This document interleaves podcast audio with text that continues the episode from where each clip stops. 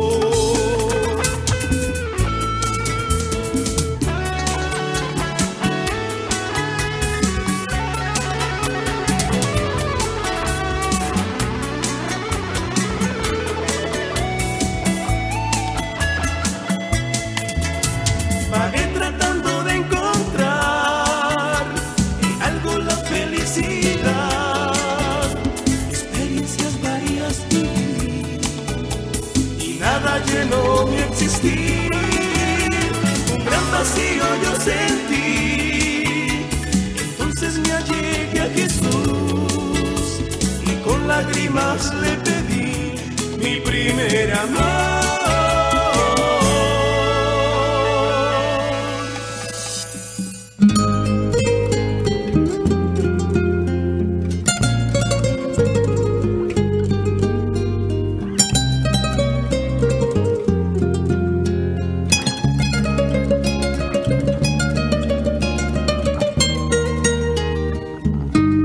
Si fui motivo de dolor, oh Cristo, si por mi causa el débil tropezó,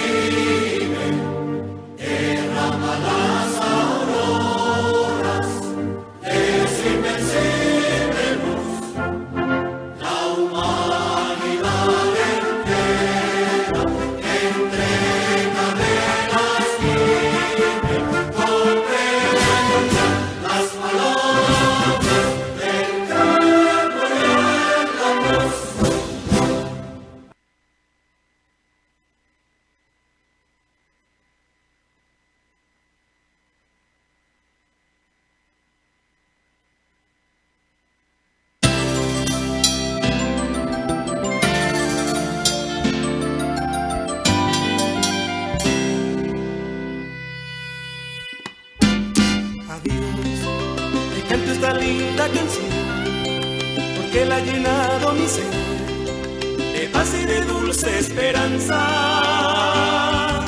Después que andaba en el mundo sin él, perdido en la droga tan cruel, él vino y me brindó confianza.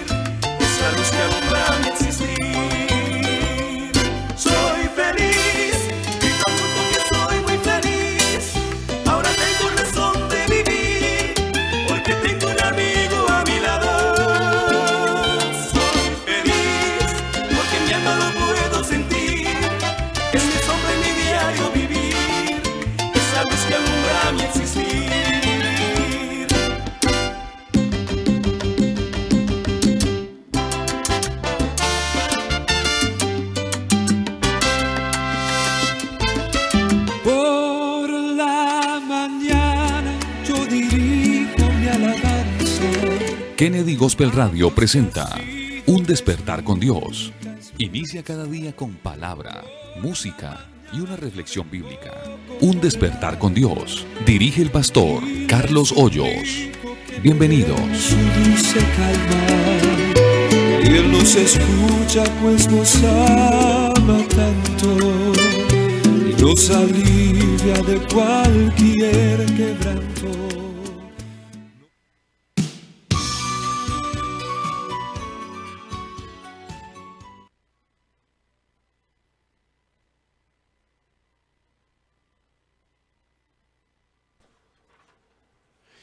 Hermanos y amigos, Dios les bendiga. ¿Cómo amanecieron?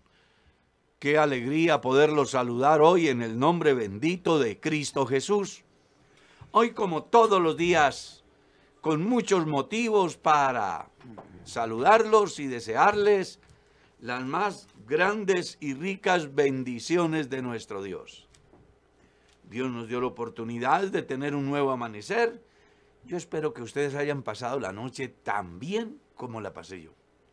Le cuento que dormí plácidamente. Dios en su misericordia me dio un muy agradable descanso. Y bueno, si les ha sucedido como a mí, pues creo que hay motivos para decir a Dios gracias. Y en caso de que estés enfermito en un hospital, pues pienso que también debes de dar gracias porque si hay vida, hay esperanza. Y yo estoy feliz porque Dios ha venido haciendo una obra grande en muchas personas y quienes se han ido desafortunadamente, pues Dios tenía un plan con ellos. Porque al final es importante comprender que nuestras vidas están en las manos de Dios. Y Dios, en su soberanía, decide cuándo, de qué y dónde y cómo. Y el deber del cristiano es hacer lo que hizo el patriarca. ¿Recuerdas? Jehová dio y Jehová quitó. Sea el nombre de Jehová bendito.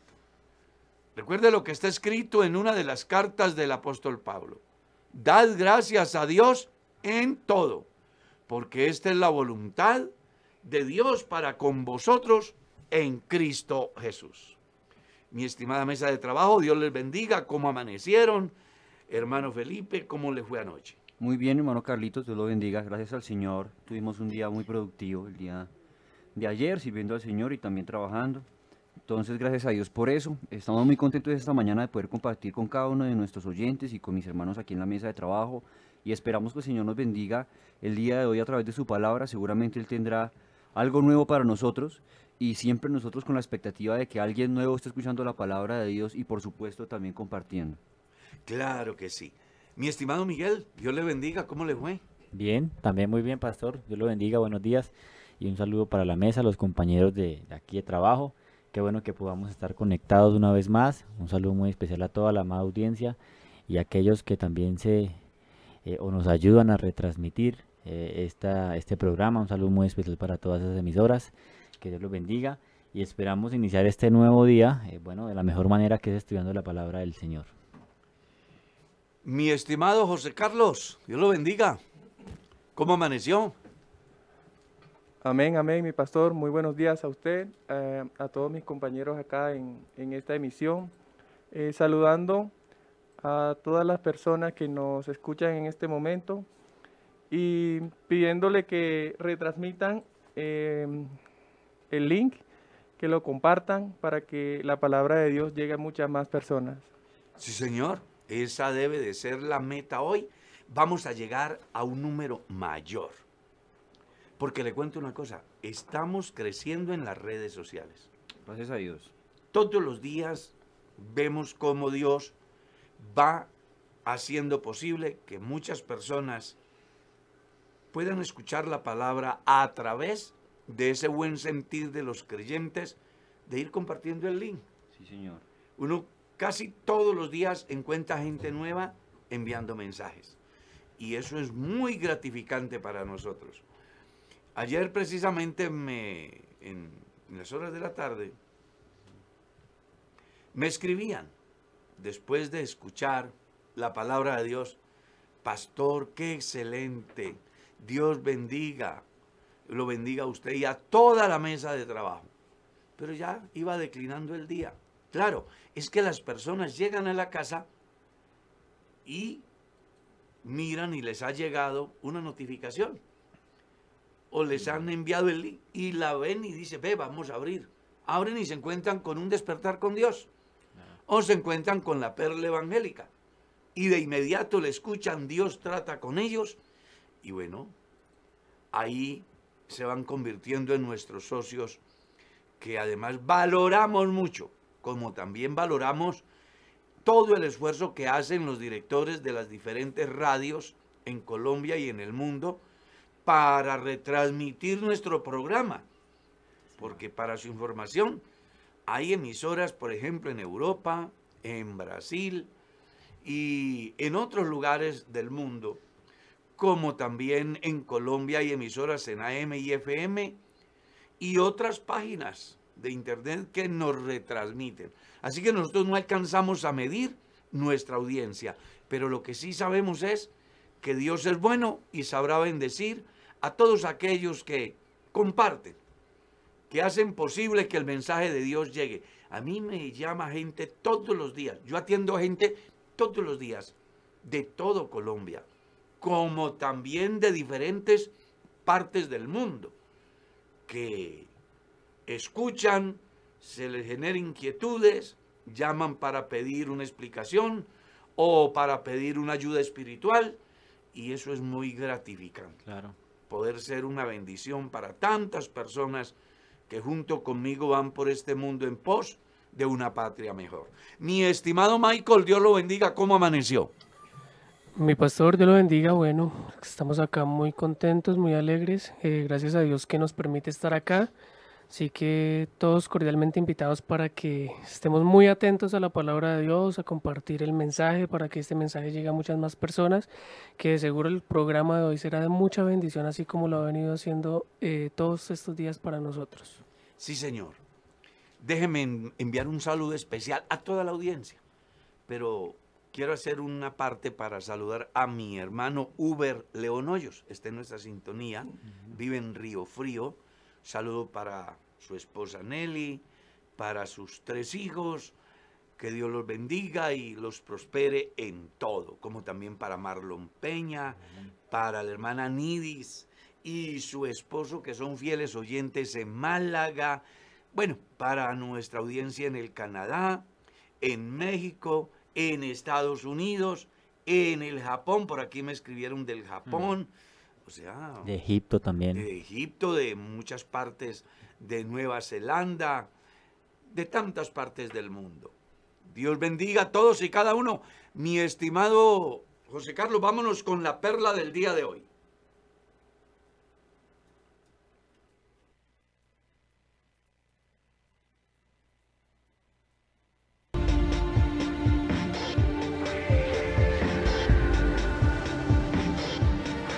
¿Quién es mi prójimo?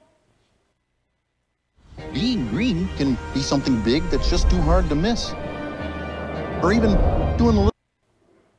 Es una pregunta que aparece en la Biblia cuando uno mira lo que está escrito en el capítulo 10 del Santo Evangelio según San Lucas, el versículo 36. Escuche, ¿quién pues de estos tres te parece que fue el prójimo del que cayó en manos de los ladrones? Y él dijo, el que usó de misericordia con él. Entonces Jesús le dijo, ve y haz tú lo mismo. Seguramente que si lees bien el pasaje, vas a encontrar a un sacerdote y a un levita que pasan junto al que está herido de muerte y no se detienen en lo mínimo.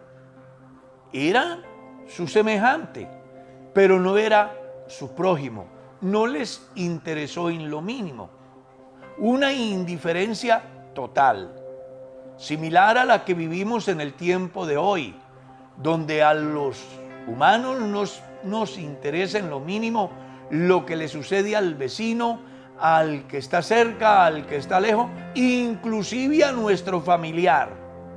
Pero hay una enseñanza maravillosa en el pasaje que hemos leído porque se habla precisamente del buen samaritano.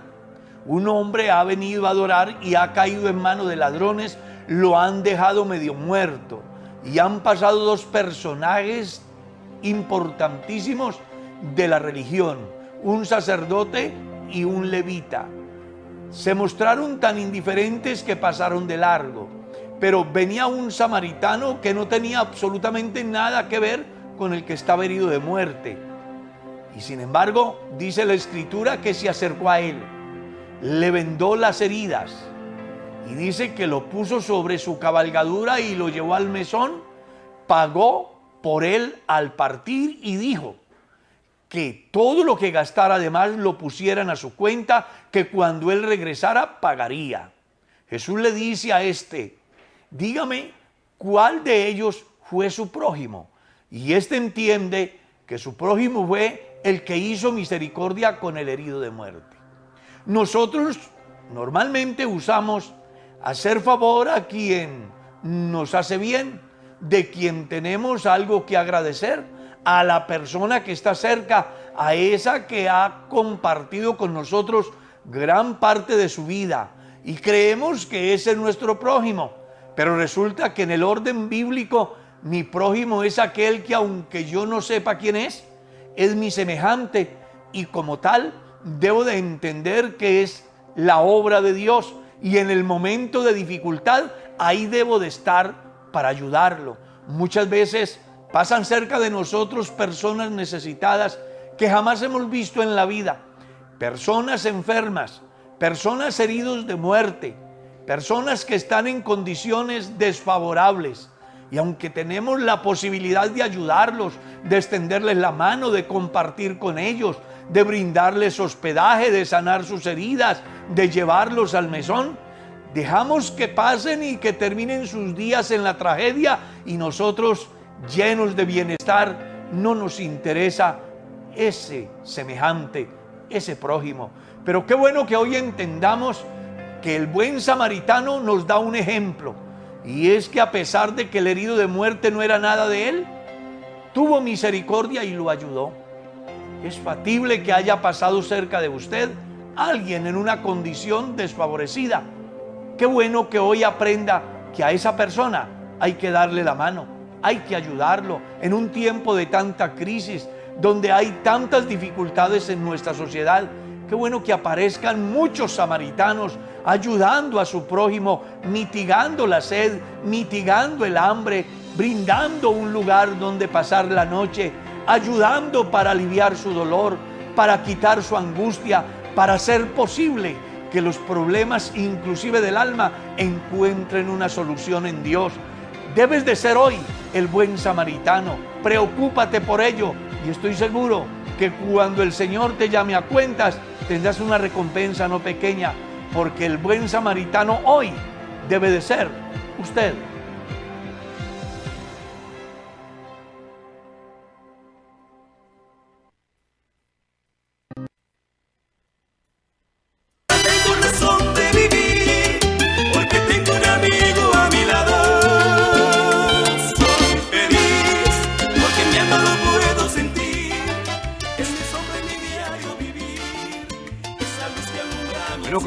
Aquí con el estudio de la palabra de Dios. Y nunca olvide que usted y yo debemos de ser esos buenos samaritanos que brindan el apoyo, la ayuda a aquel que lo necesita. Mi estimado hermano Miguel, vamos a leer el capítulo 12 del libro del Génesis. Vamos a leer del versículo 5 hasta el versículo 9. ¿Le parece? Claro, sí, señor. Leamos. Dice, tomó pues Abraham a Sarai su mujer y Elot, hijo de su hermano, y todos sus bienes que habían ganado, y las personas que habían adquirido en Aram, y salieron para ir a tierra de Canaán, y a tierra de Canaán llegaron. Y pasó Abraham por aquella tierra hasta el lugar de Siquem, hasta el encino de Moré, y el cananeo estaba entonces en la tierra. Y apareció Jehová a Abraham y le dijo, a tu descendencia daré esta tierra, y edificó allí un altar a Jehová, quien le había aparecido. Luego se pasó de allí a un monte al oriente de Betel y plantó su tienda teniendo a Betel al occidente y Ai al oriente, y edificó allí el altar a Jehová, e invocó el nombre de Jehová. Y Abraham partió de allí, caminando y yendo hacia el Negev. Recordando de alguna manera, ayer hablábamos acerca de las personas que deben de tener un proyecto de vida, ¿cierto? Una hoja de ruta, una meta de llegada. Y estábamos diciendo que por fin Abraham entiende el llamamiento de Dios y sale hacia Canaán y a tierra de Canaán llega. Sí, señor. Y resulta que dice la escritura en el verso 6, y pasó Abraham por mm, aquella tierra hasta el lugar de Siquem, hasta el encino de More, y el cananeo estaba entonces en la tierra. Estaba mirando yo sobre Siquem, una ciudad que ya hoy pues no existe, pero que fue fundada hace unos cuatro mil años.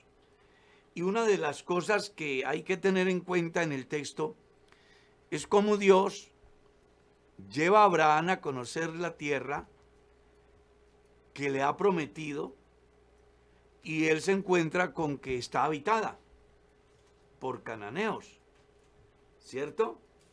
Y por otras clases de tribus, de pueblos, que por supuesto no era para nada fácil pensar que pudiera llegar a ser tierra de Abraham. Claro, desde el punto de vista humano, porque no es fácil pensarse que uno puede llegar a la casa del vecino y apropiarse de ella sin tener dificultades. Pero es que Abraham tenía una promesa. Dios le había dicho que se la iba a dar. Y como tanto los cananeos como cualquier habitante de la tierra debe de tener en cuenta que no es dueño de la tierra. Aquí es donde los seres humanos nos volvemos egoístas, nos declaramos dueños de algo, desconociendo un principio eterno. De Jehová es la tierra y su plenitud, el mundo y los que en él habitan y explica la razón, porque él la fundó sobre los mares y la afirmó sobre los ríos. Así que el hecho de que Canaán estuviese habitado por muchas tribus no era igual a que ellos fueran dueños de eso. Eran simplemente qué? Administradores. Personas que disfrutaban de lo que Dios ya había creado. Sí, la llegada de Abraham a Canaán tiene un significado grande mirando el, el anterior contexto que mm, tiene que ver con lo que dijo Noé, ¿no? Después de su embriaguez, hablando de que eh, maldito sería Canaán y Sem estaría siempre sobre Canaán, ¿no? El hecho de que Abraham llegara siendo el hijo de Tare y Tare descendiente de Sem tiene un sentido especial, porque Abraham llegaba a ocupar lo que ya era de él por derecho y a enseñorearse de todo lo que había ahí, porque por derecho ya le tocaba. Claro, y es que los cananeos son los descendientes de Can. Sí. El hermano De Sem. de Sem y de Jafet. Porque recuerde que lo que le dice Noé a Can es que llegará a ser siervo De Sem. de Sem. Y aquí, pues no va a ser la excepción. Está llegando la descendencia de Sem a el territorio que había poblado Cam. la descendencia de Can. ¿Ya? Pero Dios hace algo muy interesante. Le da esa tierra por heredad a Abraham. Y dice la escritura en el verso 7, y apareció Jehová a Abraham y le dijo, a tu descendencia daré esta tierra Y edificó allí una y edificó allí un altar a Jehová, quien le había aparecido. Promesa muy importante que Dios le hace a Abraham. Y ahí es donde uno hace un análisis. Por ejemplo, se pone uno a pensar lo que pasa en el conflicto palestino-israelí, donde unos dicen que Israel es el que invadió los terrenos, pero cuando uno mira la escritura, resulta de que ni de los palestinos ni de los israelitas es la tierra, es de Jehová. Y Dios en su momento le dijo a Abraham que le daría esa tierra. Y por eso es muy importante comprender que ha pasado cualquier cantidad de generaciones, diferentes imperios, han librado cualquier cantidad de guerras y el pueblo de Israel sigue ahí en pie por una razón sencilla. Dios había hecho un pacto con Abraham y le había hecho una promesa de darle esa tierra. Y me llama mucho la atención lo que sucede cuando un hombre tiene un encuentro personal Mm, con Dios. Sí, señor.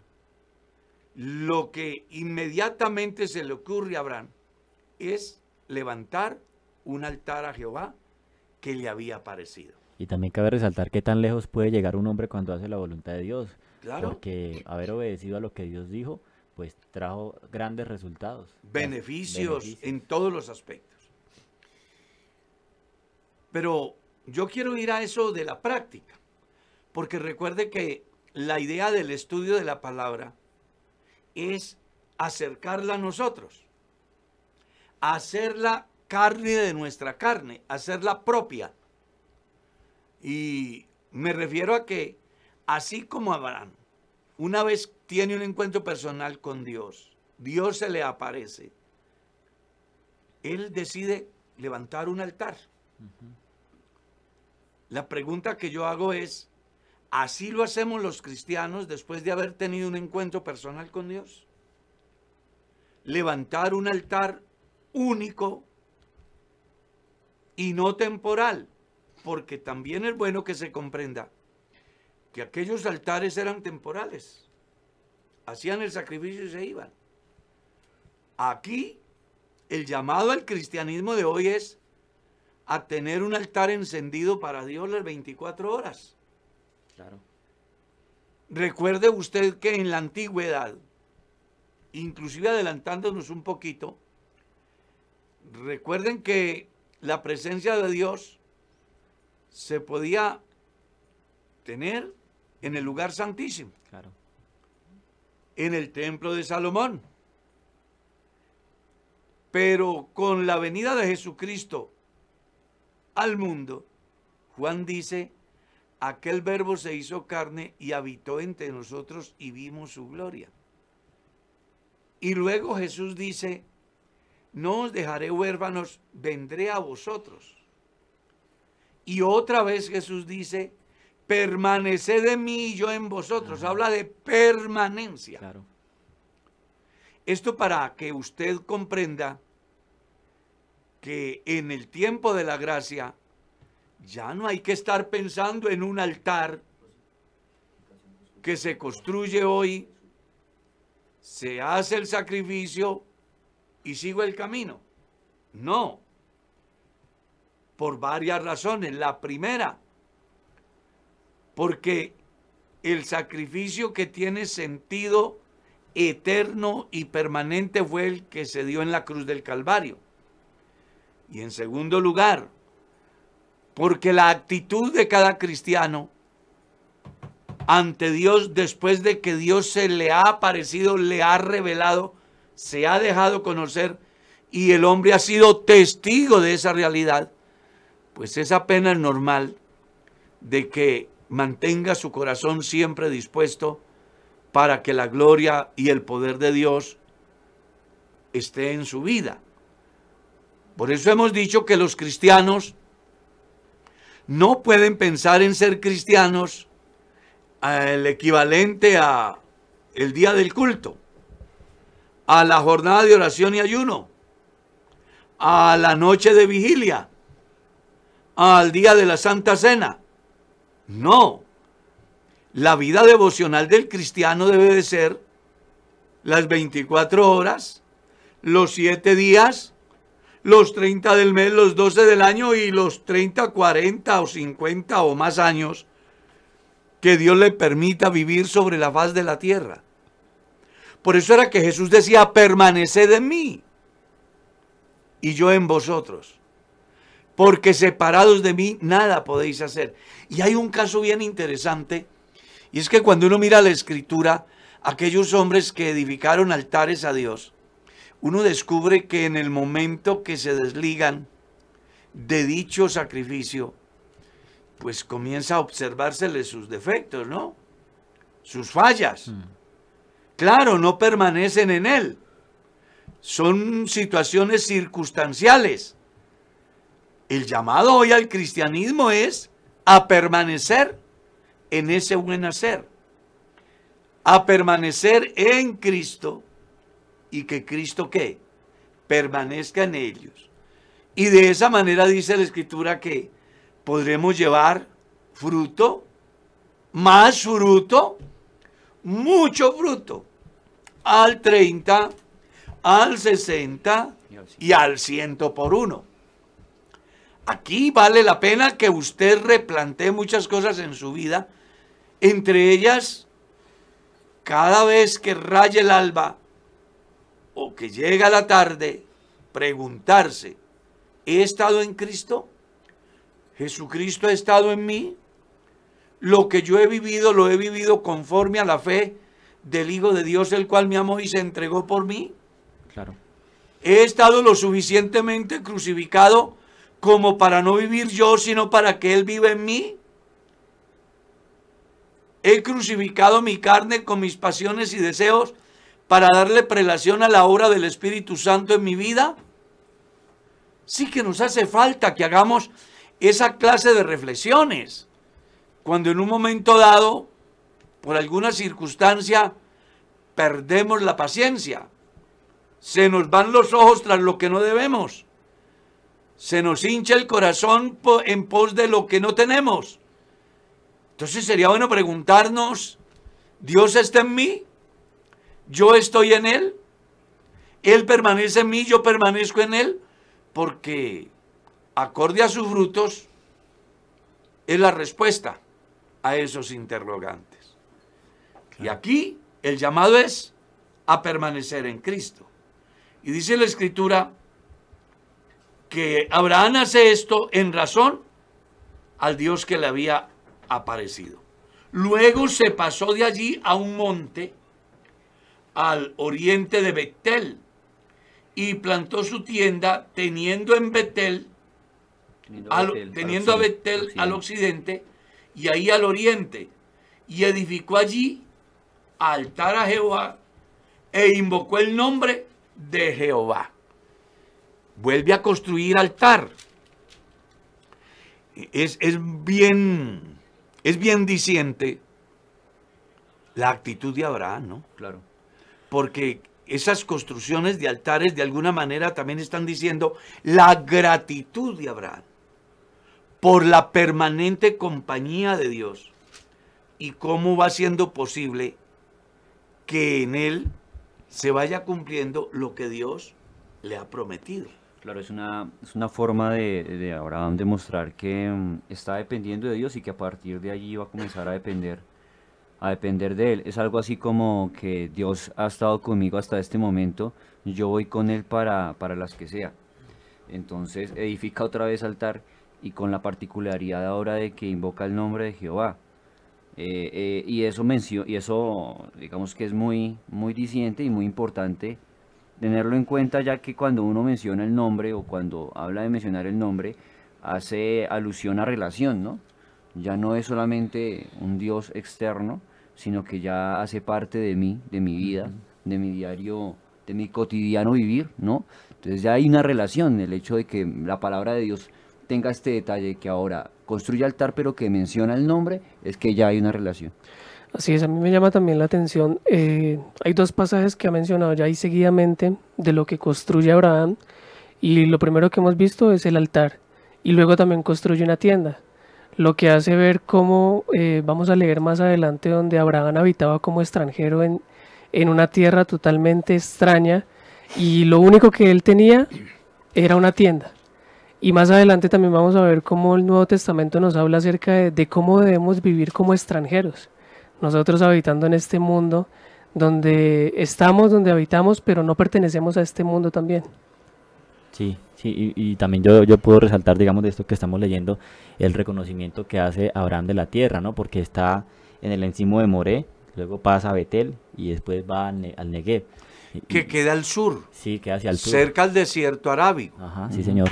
Y, y precisamente yo estaba pensando en eso, porque al iniciar el texto que sigue, pues usted sabe que donde existe mayor vegetación es donde más posibilidades del fruto de la tierra hay. Claro. Y él ha llegado a un lugar desértico que entre otras cosas quiere decir seco. Sí. Eso sí. quiere decir seco. Sí, señor.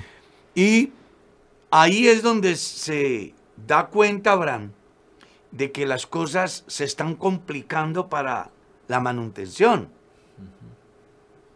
Y es por eso que ustedes van a encontrar en el verso 10, hubo entonces hambre en la tierra.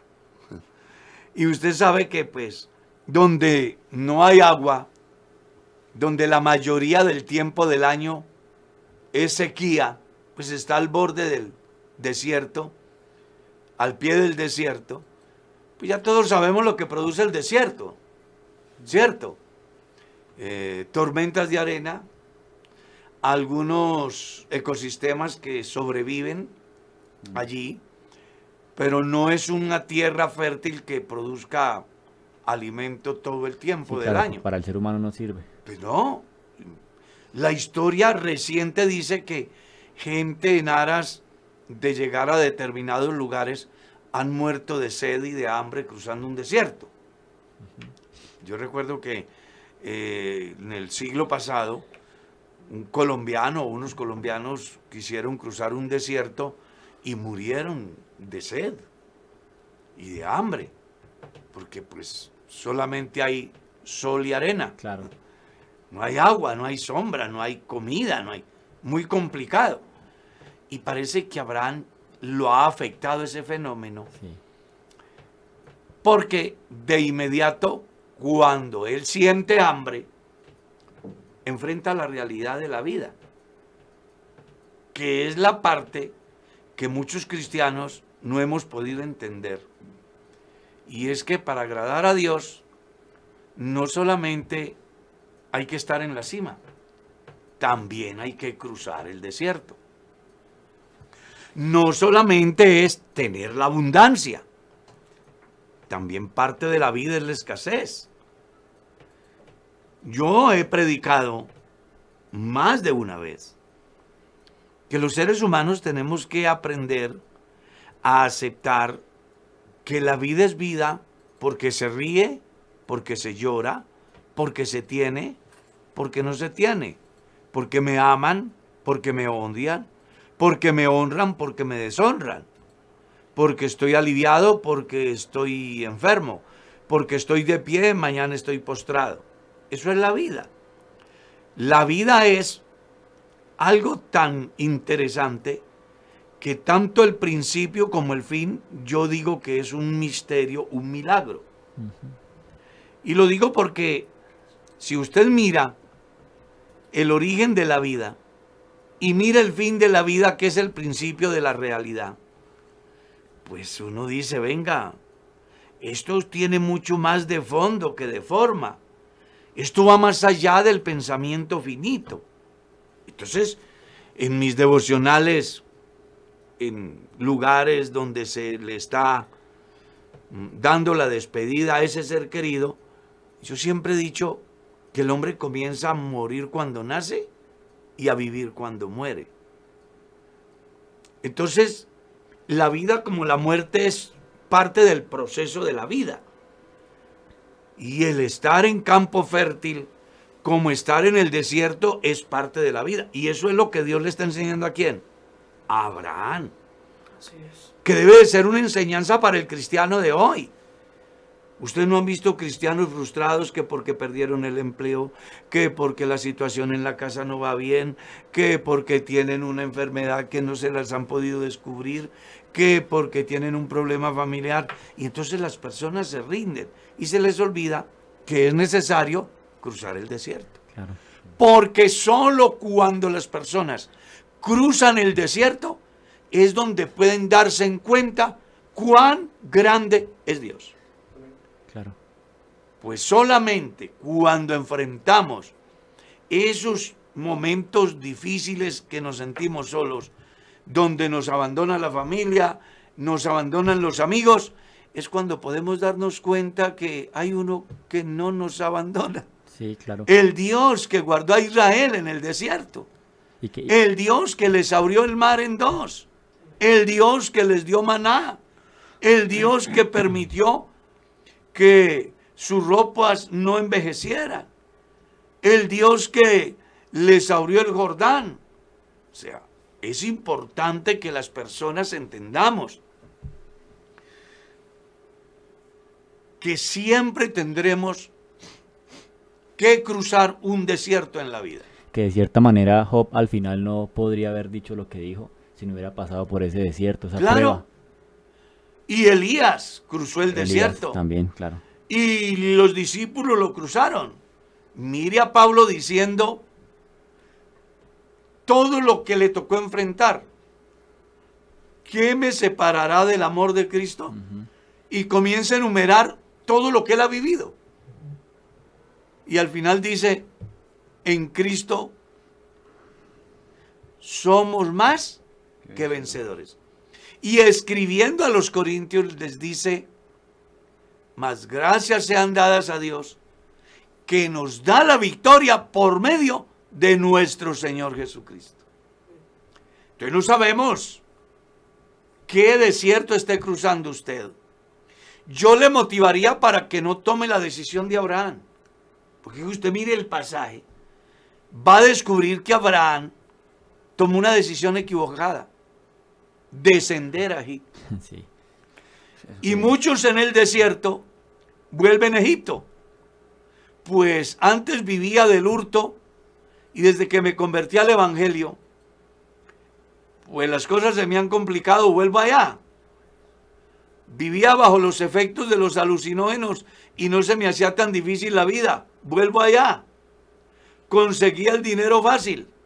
Ahora, como es de otra forma, pues tengo que tomar una decisión. Vuelvo a Egipto. El problema de Abraham fue descender a Egipto. A- a- ayer decíamos, eh, mencionábamos el hecho de que el padre de la fe, Abraham, dudó. Eh, esto es muestra, muestra de eso, ¿no? Vemos un paralelo especial entre estos pasajes que me llama la atención y es el hecho de que, versículo 8, eh, él planta una, una tienda, eh, muestra la ubicación geográfica y edifica allí un altar. Y el hecho de que edifique una, una tienda, de que plante su tienda y edifique el altar también y todo esto muestra que todos sus proyectos van a estar eh, de la mano del Señor. Mm. Pero porque todo está aparentemente bien, la comodidad Claro. del momento da para que él eh, se entregue a una relación con Dios, pero cuando ya pasa el momento de la crisis del hambre en la tierra y, y lo interesante de allí es que dice que el hambre que eh, el hambre no era normal sino que era grande el hambre en esa tierra y es donde las fuerzas del hombre van a comenzar a ser limitadas y donde tiene que comenzar a imperar el poder de Dios. Y es allí donde Abraham como que entra en crisis Flaquea. y lo lleva como, bueno, aquí hay que hacer algo y lo lleva a dudar de aquel que lo había llevado hasta ese punto y que seguramente iba a responder por él, a quien a quien le había edificado un aquel a quien le había edificado el altar y de quien estaba invocando ya su nombre inclusive y duda de ello Y como que le ya no le da prioridad a esa relación que ha tenido y que ha tomado la decisión de tener con Dios, sino de volverse A Egipto. a Egipto. Pero mire que curiosamente llega el lugar donde más adelante Dios va a sacar, a tener que sacar ese pueblo que había escogido, ¿no? Pa- Claro, es que aquí hay varios aspectos que vale la pena analizar. Sí, es demasiado. Lo primero, a veces los cristianos abrazamos la fe de una manera ciega. Sí. Entonces nos volvemos inclusive irresponsables. Yo conozco casos donde hay creyentes que le dicen a uno, yo con tal de agradar a Dios, a mí no me interesa que mi marido se agrade, dice ella. O él dice lo mismo. Y se le olvida que la fe en Dios tiene que ir acompañada del conocimiento que me hace saber que soy responsable, Claro que sí. Que tengo responsabilidades. Abraham tenía una responsabilidad y era la de valorar a su mujer. Y no la valoró en el ascenso. La valoró cuando iba llegando a Egipto. Sí, señor. Muy Qué triste eso. uno esperar que es el común denominador. ¿Cuántos esposos en el tiempo moderno descuidan a su esposa, no la valoran, no le dan el lugar que ella merece? Y un día cualquiera resulta que ella o alguien está fijando los ojos en ella y ahora él sí reacciona, pero en algunos casos ya ha sido tarde. Y lo más triste es que se basan en Dios. Primero hay que agradar a Dios. Y después a mí no me interesa lo que pase. Y se les olvida que fe en Dios sin conocimiento es igual a ignorancia. Es igual a ser irresponsable. Y yo sé que esto que estoy diciendo puede que no le cale mucho a algunos. Creo que a Abraham le faltó conocimiento. Porque no puede ser que yo vivo con una mujer un largo recorrido y solo cuando veo el riesgo de que me matan porque tengo una mujer bonita, es que reacciono. Él debió de cuidar a su mujer todo el tiempo. Y si usted mira bien la escritura, ¿qué fue lo que dijeron los señores de Egipto? Por poco la toma a Sara, su mujer. ¿Por qué? Porque el comportamiento de Abraham no había sido el adecuado. Claro. Entonces aquí también hay un llamado a las familias de hoy, a que ese hombre valore su mujer y no espere que se la estén enamorando y que a lo mejor ella se sienta atraída para tratar de darle el lugar que ella merece. Abraham descubre que su mujer era hermosa cuando iba llegando a Egipto. ¿Cuánto tiempo llevaba él con ella? Pero solo cuando hay un peligro es que descubre la belleza de su mujer. ¿No le parece complicado? Muy, muy complicado analizarlo así eh, con lupa, ¿no? Eh, Sí. El contexto y los detalles que va mostrando la, la palabra del Señor, porque va mostrando y va haciendo que Abraham pele el cobre, ¿no? Exactamente. Abraham, y recordemos que hasta este punto los encuentros de, de Abraham con, con Dios han sido superficiales, de, por decirlo de alguna forma, porque todavía sigue siendo Abraham, todavía no es Abraham. No ha sido Entonces. Abraham sigue siendo y teniendo y mostrando muchas cosas de sus antecedentes, de lo que trae de consigo, lo que él es de en lo su que él es, y así mismo va a actuar. Ahorita ya no confía tanto en Dios, entonces ya comienza a tomar por sus propias fuerzas las situaciones y las circunstancias y Encontrarle una solución y a encontrar una solución. Entonces hay que mentir, mentimos. Sí. Claro. No sabemos cuánto tiempo estuvo en Egipto, pero ese tiempo que tuvo que pasar ahí fue un tiempo que estuvo mintiendo y mostrando una fachada.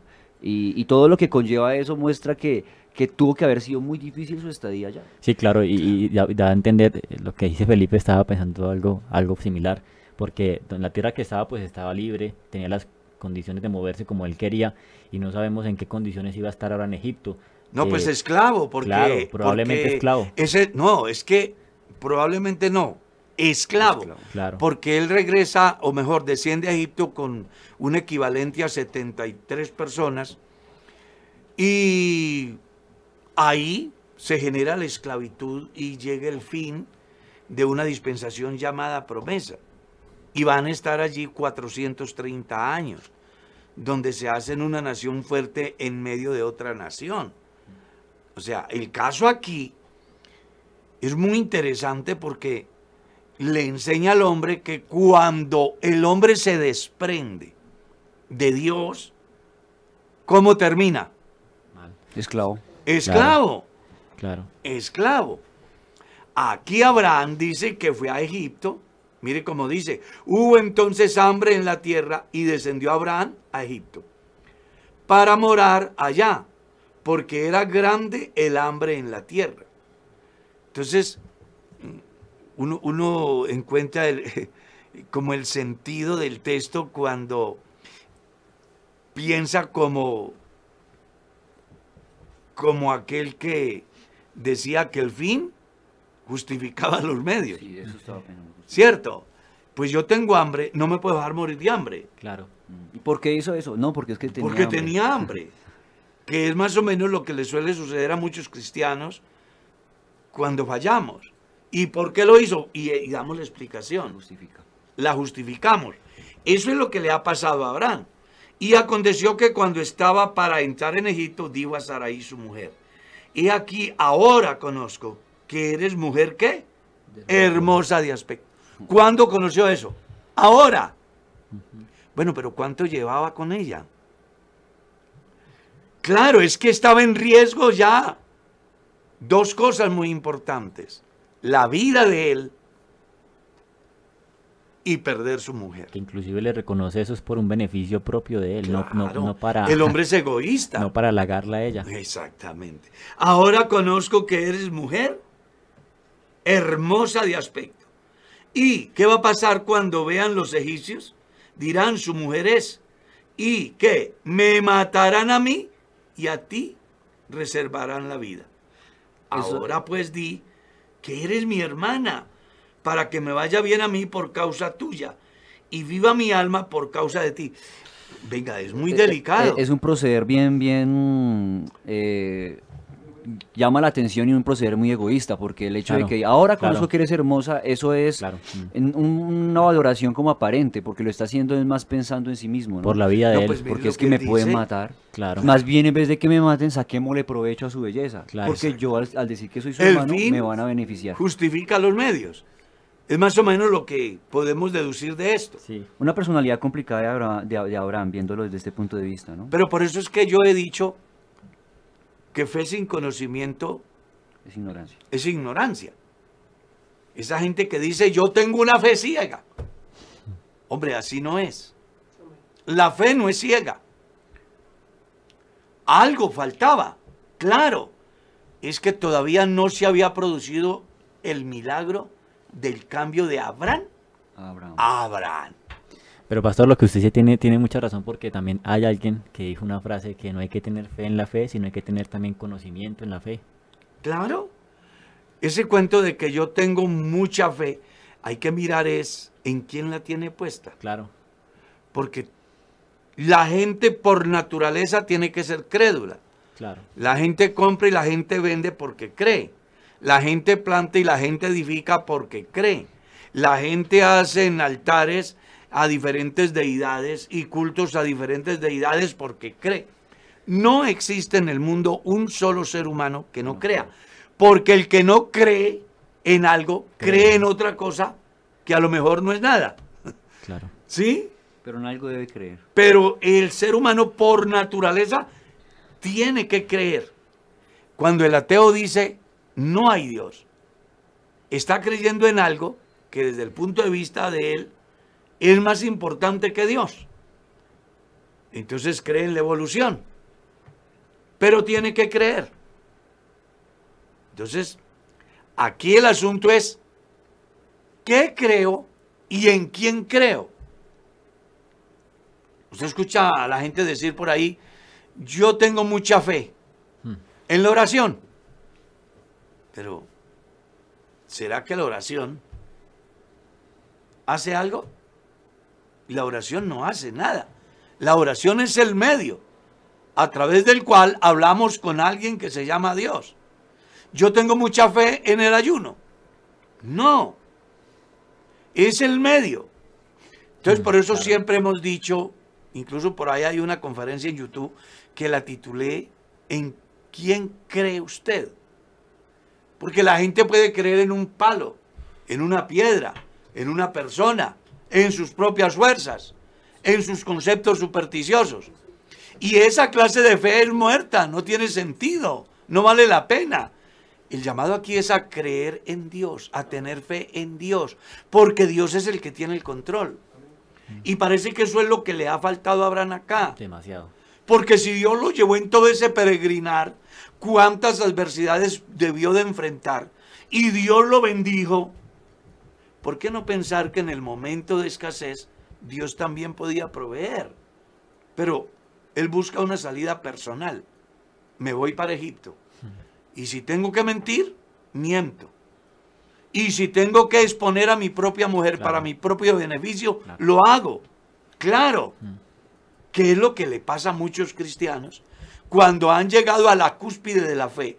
Donde un día se levantan y dicen, estoy feliz, he sentido a Dios, no hay cosa más maravillosa que ser testigo del poder de Dios. Anoche eh, lo pasé en adoración, mm, vi la gloria de Dios, hablé en nuevas lenguas, fue un gozo maravilloso. Esa persona está emocionada, está enamorada, está en la cúspide de su fe, porque ha experimentado. Pero luego viene la prueba, la escasez que se le presentó a Abraham. Que en aquel creyente puede ser qué? La tentación, la murmuración en contra suya, el desprestigio, la enfermedad. Y entonces dice, venga, pues a mí me dijeron que el vecino de allí hace rezos y eso me puede servir para quitarme la enfermedad. Entonces arranca para allá. Porque su fin es sanarse. Y si hay que utilizar a San Gregorio, pues lo hacen. Claro. Yo conozco casos de personas que habiendo conocido a Dios, han ido a cultos que nada tienen que ver con Dios. Todo porque en un momento del desierto se sienten con sed, se sienten solos, corre riesgo su vida y dicen, hay que hacer lo que sea. Pastor, yo, yo conocí el caso de, de una hermana que inclusive leía las cartas. Entonces uno se pone a pensar, un creyente bautizado va a la iglesia y digamos en qué está. ¿Ha vuelto, ha llegado a Egipto o qué ha pasado con esa persona? Porque acude a- al tarot, a todas estas cosas para buscar una solución a veces. ¿Cómo a le vida. parece? ¿Cómo le parece que usted está diciendo algo que a mí me partió el alma en, en días pasados? Iba yo por la calle y determinada persona que asiste a la iglesia y que dice que es cristiano o cristiana, estaba precisamente hablando con alguien que le estaba mostrando lo que podía ser su futuro. Y yo decía, venga, pero ¿cómo hace un cristiano para llegar hasta acá? Bueno, es que cuando enfrentó el desierto, no tuvo la fe suficiente para contemplar al invisible y entonces toma la decisión de descender a Egipto. Sin darse cuenta que en Egipto corre riesgo su matrimonio, corre riesgo su vida, Claro. y lo más importante, su salvación. Entonces aquí hay que ponerle cuidado. Somos hijos de Dios y no podemos dar el brazo a torcer frente a las adversidades. Al contrario, yo he dicho más de una vez y hoy vuelvo a repetirlo, en la adversidad se fortalece el liderazgo. Cuando yo estoy frente a una adversidad, me doy cuenta de qué estoy hecho. Si de verdad sí dependo de Dios o dependo de mi yo, de mis estrategias, de mi capacidad, de mis recursos, de mis fuerzas. Creo que aquí lo importante es que por grande que sea el desierto que enfrentemos, acordémonos que Dios hable. Fuentes, manantiales en el desierto, que Dios abre camino en la soledad, que Dios ha dicho estar con nosotros, que pase lo que pase, así sea en el momento más difícil de la vida, entendamos que Dios está con nosotros, Claro. que no podemos ir a Egipto, que no podemos participar de aquellas cosas que, en- aunque en un momento dado traten de satisfacer nuestras demandas, hemos de mirar más allá las consecuencias. Porque como hemos dicho, antes de dar un paso, yo debo de pensar qué gano Y que pierda. y qué pierdo. Y una vez valorada la situación, entonces yo ya decido consciente qué es lo que voy a cosechar. Por eso le motivamos hoy, para que cuando esté cruzando el desierto, se aferre de la mano de Dios. Amén. Porque en el desierto fue donde Dios le probó al pueblo que les daba agua. En el desierto fue donde Dios les probó que les daba maná. En el desierto fue donde Dios les probó que les daba carne. En el desierto fue donde ellos pudieron darse en cuenta que sus zapatos no se acabaron y sus vestidos no se envejecieron. Entonces, solamente cuando enfrentemos el desierto con la fe realmente puesta en Dios, es donde vamos a ver la gloria de Dios. Es donde vamos a darnos cuenta que valió la pena ser un hijo de Dios. No sé qué desierto esté cruzando, pero enfréntelo con altura, consciente que el Dios que comenzó la buena obra en usted, la perfeccionará hasta el día de Jesucristo. El tiempo se nos ve, mi estimado Felipe. Vamos a hacer una oración. Ayúdenos en ella. Claro que sí. pastor. Oremos por todas estas familias en 24 horas y según acabo de escuchar aquí, no fueron tres pastores, sino cuatro que se han ido. Sin contar una mujer muy joven en el Valle del Cauca, un- la esposa de un pastor. Claro. Y además de eso, otras dos esposas de pastores quedaron viudas. O dos, no, son cuatro. Cuatro. Siempre es complejo lo que se está viviendo. Oremos por todos ellos para que Dios los ayude. Sí, Señor Pastor, oremos para que el Señor, eh, para que el Señor nos dé consuelo y el Señor obre en toda situación. Señor Jesús, eterno Salvador, aquí estamos delante de ti. Somos dependientes de ti, Señor, te reconocemos como nuestro gran Salvador, como nuestro gran Dios. Sabemos que nada podemos hacer separados de ti, por eso clamamos a ti en esta hora, no solo por nosotros, sino por todos aquellos que están sufriendo en este momento la pérdida de un familiar, la pérdida de un padre, la pérdida de un hijo, la pérdida de un hermano, la pérdida de un pastor. Señor, yo te ruego que tú seas obrando conforme al dolor que puedes ver en cada corazón. Cercano estás tú a todos los que te invocan, Señor. Por eso invocamos tu nombre y lo hacemos con fe en esta hora, conociendo que tú eres Dios, que tú te dueles de la condición humana, que te identificas, Señor, con el dolor, que una vez lloraste conmovido por el llanto de los que estaban a tu alrededor. Hoy, Señor, lloran muchos la pérdida de un familiar. Yo te ruego que tú obres de manera especial, dando consuelo y corazón, pues tú eres nuestro pronto auxilio en las tribulaciones, Señor. Vulnerables somos, delicados somos, Jesús. Y hay cosas que afectan nuestra vida y nuestra salud a tal punto, pero conocemos, te conocemos a ti y tú has prometido guiarnos aún más allá de la muerte. Y que esta fe impere en medio del dolor, que esta fe, Señor, pueda sobresalir en medio del dolor y de la tristeza. Yo te ruego de manera especial que obres.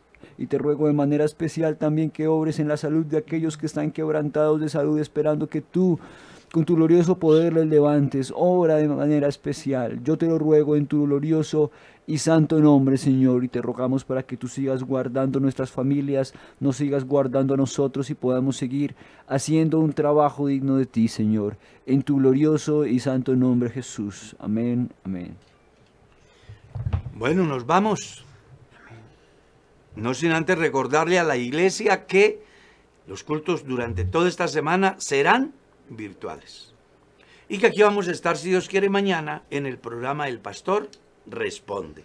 Así que organice desde ya sus preguntas porque vamos a estar aquí tratando de dar respuestas a sus inquietudes. Nos vamos, hermano Miguel. Sí, pastor. Eh, gracias a Dios por un día más, eh, por este día mm, miércoles en el cual hemos podido aprender de la palabra del Señor y le mando un saludo muy especial a todos los oyentes, a los hermanos que se conectan todos los días. Que Dios los bendiga, que tengan un excelente día de trabajo y que la bendición del Señor esté sobre cada uno de ustedes. Un abrazo, mis hermanos. Mi estimado Felipe. Una bendición haber estado aquí, hermano Carlitos, compartiendo con nuestros hermanos de la mesa de trabajo y por supuesto con todos nuestros fieles oyentes. Desde aquí un abrazo para todos y les expresamos nuestro cariño y agradecimiento por estar ahí y también por ayudarnos a, a hacer esta tarea compartiendo. Así que gracias a todos, Dios los bendiga y por favor cuídense en, en el transcurso de esta semana, eh, dadas las condiciones en las que estamos actualmente. Dios los bendiga a todos. Mi estimado José Carlos. Amén, pastor. Damos gracias a Dios por habernos enseñado hoy. Rogamos a Él que nos ayude que, a que nuestra vida sea un, un altar permanente eh, en ofrenda a, a Él, que nuestra vida sea sacrificada para honra y, y gloria de su nombre. Eh, a todos los oyentes les deseamos un buen día y que Dios les bendiga en cada una de sus labores. Amén, mi estimado Michael.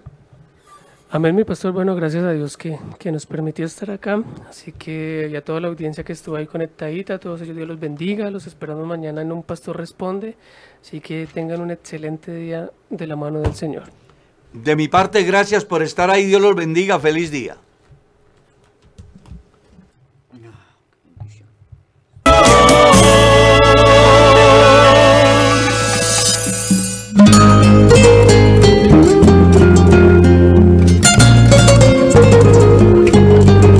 Por la mañana yo dirijo mi alabanza. Kennedy Gospel Radio presentó Un despertar con Dios. Inicia cada día con palabra, música y una reflexión bíblica. Los invitamos para que nos sintonice mañana a esta misma hora y por esta misma emisora. Su dulce calma. Él nos escucha pues nos tanto. Nos alivia